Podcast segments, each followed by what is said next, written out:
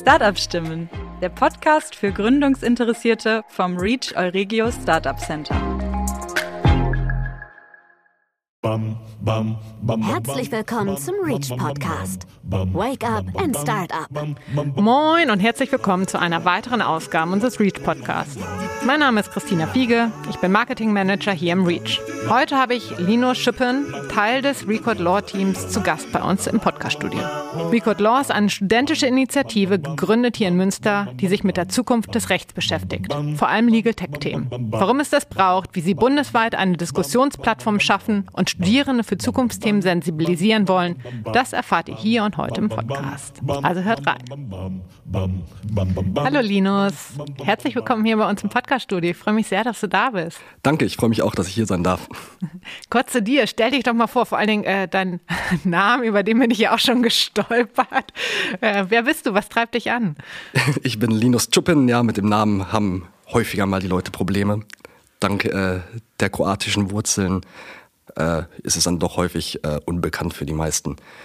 Ich bin 26 Jahre alt, Local Director bei Record Law hier in Münster und studiere im 10. Semester Jura. Und Record Law, ähm, was ist das genau? Wir sind eine studentische Initiative, beziehungsweise wir betiteln uns mittlerweile als studentisches Non-Profit, weil wir nicht nur in Münster an der Universität als Initiative anerkannt sind, sondern darüber hinaus an weiteren Standorten tätig sind, das heißt losgelöst von Universitäten. Wir haben jetzt mittlerweile knapp 100 Mitglieder, ein bisschen mehr und uns gibt es jetzt seit zweieinhalb, bald drei Jahren. Und wir beschäftigen uns, wie du eben schon gesagt hattest, mit der Zukunft des Rechts und gucken, dass wir Dinge bewegen können, die bis jetzt noch nicht bewegt wurden. Ja, genau. Du hast äh, gesagt, zweieinhalb Jahre gegründet hier in Münster, aber ihr seid auch in anderen Städten aktiv. Ähm, kannst du darüber mal mehr erzählen, wo und wie? Klar, gerne. Wir haben neben Münster noch Standorte in Berlin, in Hamburg und im Rheinland, also vor allem Köln und Düsseldorf. Aber es ist auch möglich, dass Mitglieder bei uns tätig sind, auch wenn sie an keinem der Standorte wohnen, weil wir seit Beginn eigentlich komplett remote arbeiten und das jetzt während der Corona-Krise halt unser Vorteil war, dass wir eigentlich in der Kommunikation wenig ändern mussten. Natürlich sind zwischenmenschliche Treffen dann doch irgendwie weggefallen, aber an sich findet die Arbeit über übers Internet statt über Slack, über, über Google Meet, so dass ein Austausch möglich ist, egal wo die Mitglieder dann am Ende des Tages sitzen. Das heißt, ihr arbeitet nicht nur lokal, sondern seid ähm, in einer, national als solches vernetzt und arbeitet dann an übergeordneten Themen. Was sind denn das so für Themen? Was kann man sich darunter vorstellen? Wir arbeiten vor allem daran, Dinge zu bewegen, die an den Universitäten bis jetzt noch nicht bewegt wurden und auch im politischen Diskurs einige Themen voranzubringen, die es voranzutreiben gilt, einfach weil wir zwei, drei fortschrittlichere Gesetzesänderungen brauchen, damit die Juristenausbildung und später auch das Rechtswesen entsprechend verbessert und auf die Zukunft vorbereitet ist. Ja, du hast gerade angesprochen, also ihr arbeitet oder ihr ergänzt das, was an den Universitäten fehlt. Ne? Also sozusagen der Need, äh, den ihr als Studierenden gemerkt habt, dass da fehlt etwas. Was ist es denn, was dort fehlt? Also wir beschäftigen uns ja hauptsächlich mit dem Thema Legal Tech, natürlich daneben noch mit den anderen Themen Legal Innovation und Co. Das heißt, alles, was in der Juristerei an spannenden Themen aufkommt, wird von uns auch mit abgedeckt. Aber vor allem sind wir eine Initiative zum Thema Legal Tech.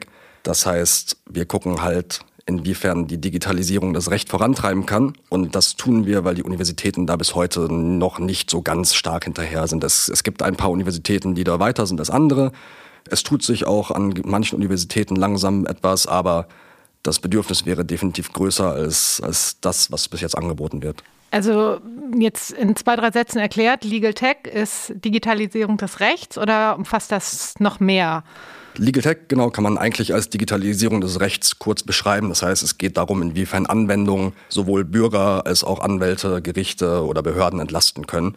Das gilt dann abzugrenzen von zwei, drei anderen Themen, die ganz gerne mal mit in einen Pott geschmissen werden. Es geht also nicht darum, die Juristenausbildung zu digitalisieren, also flächendeckend Vorlesungsaufzeichnungen zu haben oder Online-Karteien für ähm, Unterlagen. Das wird gerne immer noch ein bisschen, ein bisschen vermischt. Und es geht auf der anderen Seite auch nicht darum, dass wir über das Recht der Digitalisierung reden. Also es geht nicht darum, Online-Sachverhalte, die jetzt beispielsweise mit eBay oder mit der Blockchain zu tun haben, rechtlich zu bewerten, sondern es geht wirklich darum, Legal Tech als Inhalt in das Studium zu bringen. Dabei könnte auch ein klassisches Lehrbuch Legal Tech beinhalten.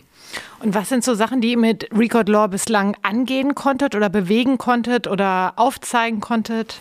Also auf erster Ebene nach der Gründung haben wir es natürlich erstmal geschafft, auch hier in Münster, unserem, unserem Stammstandort, Bewusstsein für das Thema zu schaffen. Selbst unter den Studierenden hier und auch an anderen Universitäten ist häufig noch ein Fragezeichen im Gesicht zu erkennen, wenn man den Begriff Legal Tech fallen lässt eben weil man an der Universität da im Zweifel nichts drüber lernt.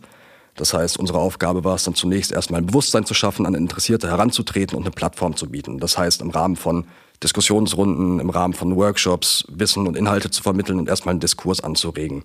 Darauf aufbauend sind wir dann auch in den politischen Diskurs mit reingegangen, haben jetzt beispielsweise vor kurzem eine Stellungnahme veröffentlicht für den Rechtsausschuss im Landtag hier in Nordrhein-Westfalen, nachdem die Fraktionen von CDU und FDP einen, einen Antrag gestellt haben und wir als Sachverständige gerufen wurden.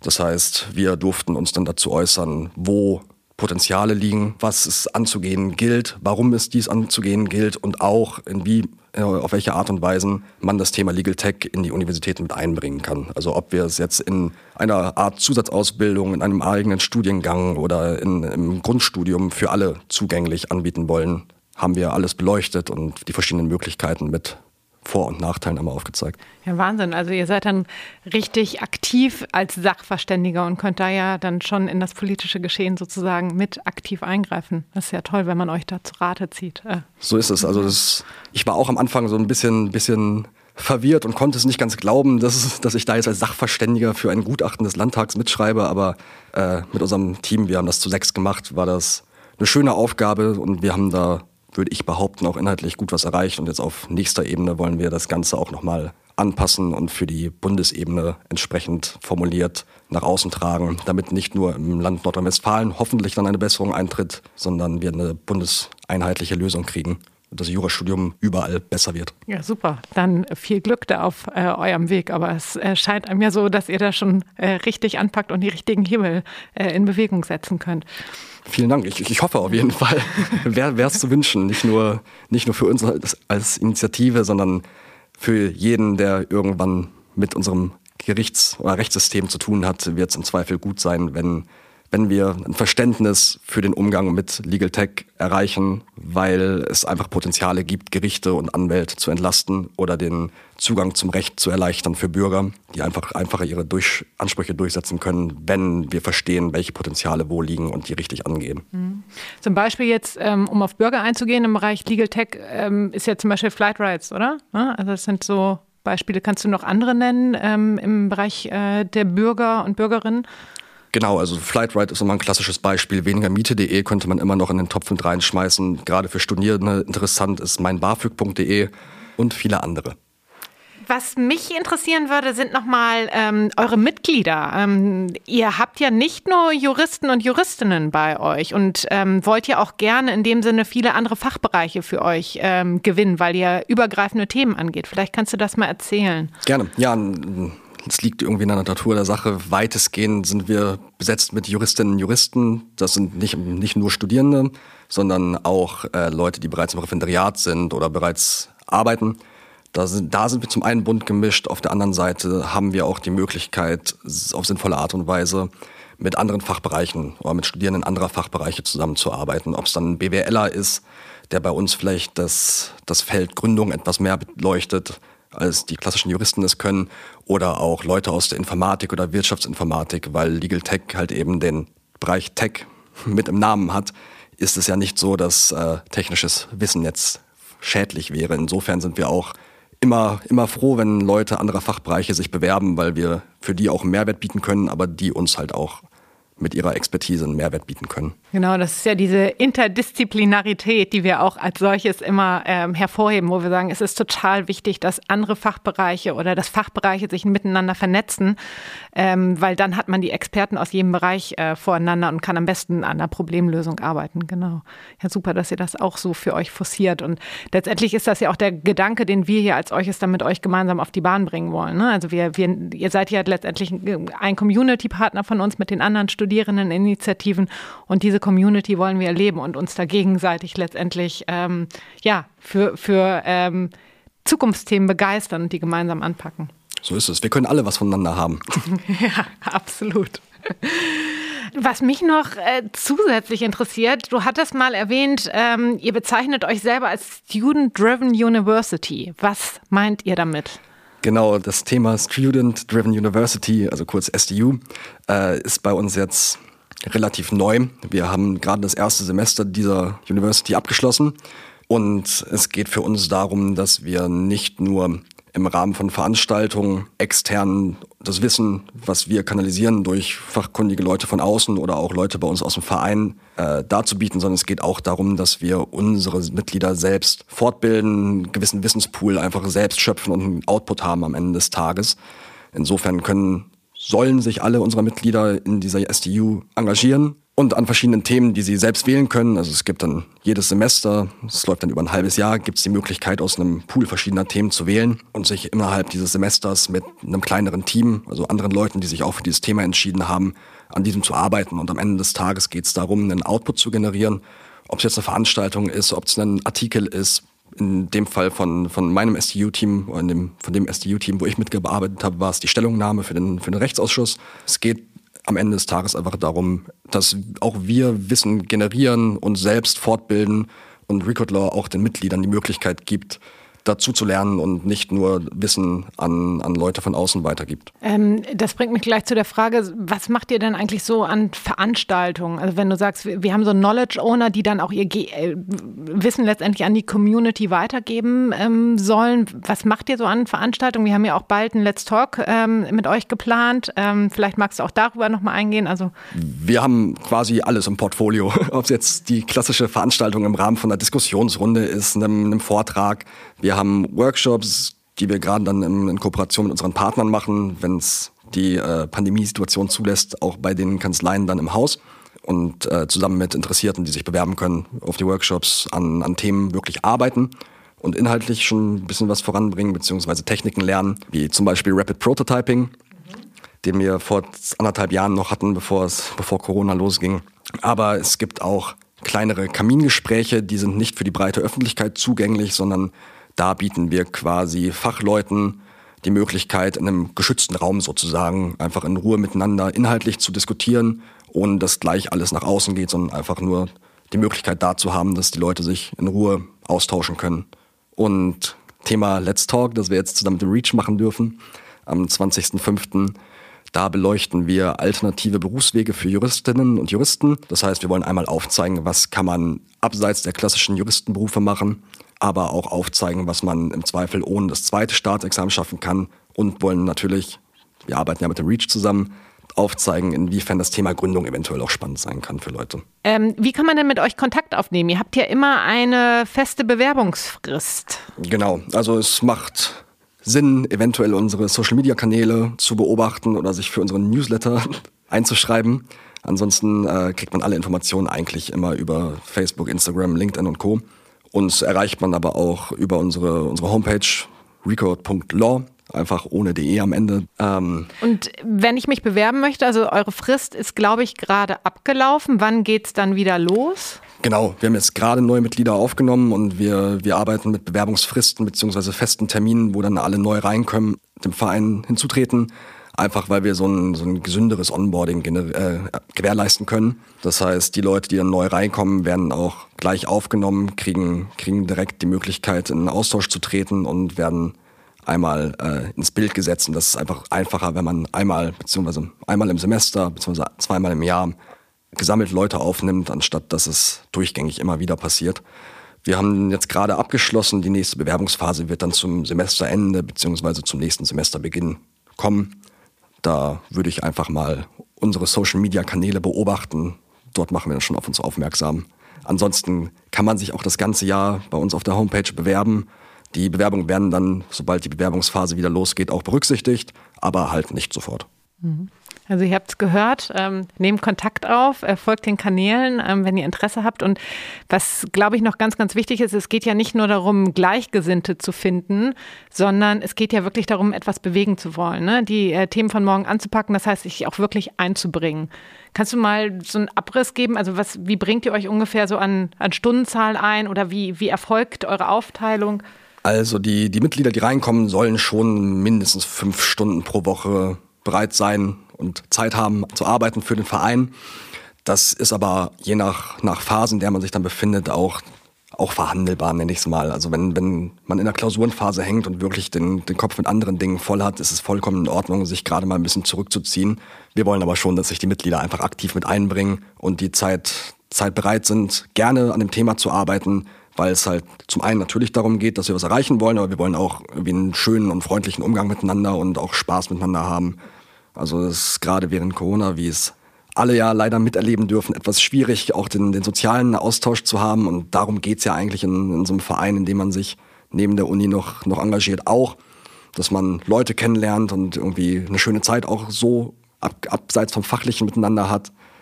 Aber grundsätzlich kriegen wir das auch jetzt im Moment ganz gut hin, dass wir dann online, je nach Standort, vielleicht mal einen kleinen Abend zusammen verbringen oder gucken, was man, was man abseits der Lokalitäten außerhalb des Hauses noch miteinander machen kann. Ja, sehr gut.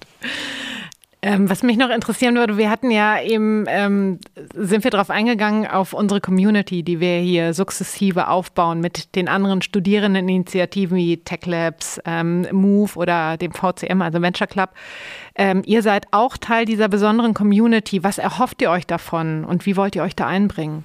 Wir hatten ja eben schon das Thema des interdisziplinären Austauschs. Also uns geht es natürlich auch darum, andere Fachbereiche anzusprechen, aber auch von anderen Fachbereichen zu lernen unter anderem inhaltlich, aber auch was die Initiativen angeht. Also ich, ich, ich persönlich finde, dass man auch von anderen Initiativen, die es unter Umständen ja auch noch länger gibt als uns und schon mehr Erfahrungen gesammelt haben, auch Sachen lernen kann. Das heißt, wenn man einfach im Austausch miteinander ist, zu gucken, hey, die Leute machen es anders, wie machen die das, was können wir von denen lernen, macht das Sinn, dass wir das ähnlich machen?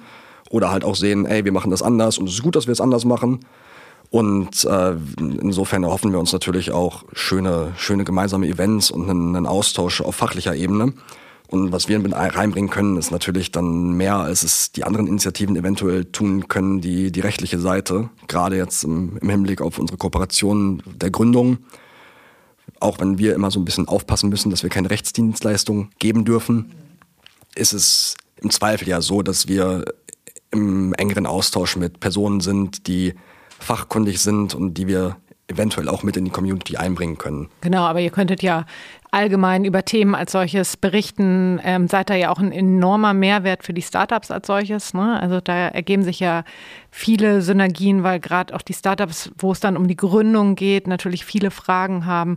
Das ist natürlich ähm, total interessant, was wir dann an Events hier stemmen können ne? und vor allen Dingen uns dann gegenseitig auch kennenlernen können. Darum geht es ja definitiv. Ich freue mich schon drauf. Ich hoffe, wir können irgendwann hier endlich in die, in die endlich in die Räumlichkeiten äh, ein schönes Event miteinander verbringen und danach entspannt zwei, drei Bier trinken und in den Austausch kommen. Aber Absolut. bleibt abzuwarten. Ja, und es ist so schön bei uns, aber auch so leer. Ja. Fehlt uns.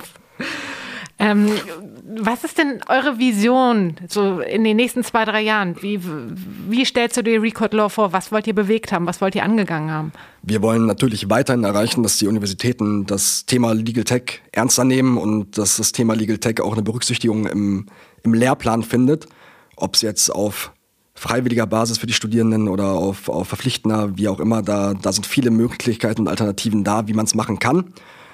Aber wir versuchen auch äh, zu erreichen, dass eventuell das Juristenausbildungsgesetz entsprechend geändert wird, sodass eine fachspezifische Legal Tech Ausbildung vergleichbar mit der fachspezifischen Fremdsprachenausbildung mit einem Freisemester honoriert wird und versuchen da irgendwie die, die Räder in Bewegung zu setzen und äh, ein bisschen Druck auf den Gesetzgeber auszuüben. Ja, da habt ihr ja nicht wenig vor, ne? Also, dann viel Glück auf eurer Reise. Wahnsinn, was ihr da bewegen wollt. Ähm, und ich meine, das ist ja neben einem sehr intensiven Studium als solches, dass ihr euch da so einbringt für die anderen. Das finde ich großartig. Also Vielen Dank erstmal, ja, aber ich finde es auch immer ganz schön, sich noch neben dem doch sehr einnehmenden Studium gedanklich mit zwei, drei anderen Dingen zu beschäftigen. Und auch wenn es im Rahmen einer, einer Vereinstätigkeit dann wieder eine gewisse Verpflichtung mit sich bringt, äh, hilft mir doch auch diese Verpflichtung, mich damit, damit auseinanderzusetzen, als wenn ich jetzt nur eigeninitiativ abends auf dem Sofa liegend Dinge zu dem Thema Legal Tech lesen würde, ohne etwas erreichen zu können. Ja, vor allen Dingen der Gedanke, der euch umtreibt und was uns ja letztendlich alle Gründungsteams hier umtreibt, es ist ein Problem da. Ihr seid mit etwas nicht zufrieden und ich könnte jetzt mich mit dir da hinsetzen und sagen, Mensch, ist echt traurig, dass das so ist. Wie blöd. Oder man geht das Ganze an. Und das ist ja das, was letztendlich uns hier alle ausmacht, dass man sagt, das wollen wir ändern und wir sind bereit dafür was zu geben und äh, wir nähern uns peu à peu dem Ziel als solches. Ne? Eine letzte Frage, die ich allen immer am Ende des Podcasts stelle. Was ist so das eine, was du unseren Gründerinnen und Gründern mit auf den Weg geben möchtest? Es kann Spaß und riesige Freude machen, sich neben der Universität, auch wenn es erstmal noch eine zusätzliche Verantwortung und Verbindlichkeit ist, die man eingeht, zu engagieren und auch zu sehen, dass man Sachen erreicht. Vielleicht bei einem Verein tätig zu sein, der gerade erst wächst und zu sehen, wie der Verein vorankommt. Da, da habe ich eine riesige Freude dran gehabt und habe sie auch bis jetzt immer noch, weil man einfach sieht, dass was passiert. Ja, vielen Dank. Das hört sich auf jeden Fall sehr inspirierend an. Und das ist ja genau auch euer Grundgedanke. Danke, dass du hier warst heute bei uns im Podcast-Studio und dass wir uns hier kennenlernen durften. Vielen Dank, hat mich auch gefreut und äh, danke natürlich auch, dass ihr uns die Plattform bietet, damit wir uns ein wenig präsentieren können. Und ihr da draußen, ihr habt es gehört, seid mutig, macht was draus. Bis zum nächsten Mal. Das war der Reach Podcast. Create Future Together.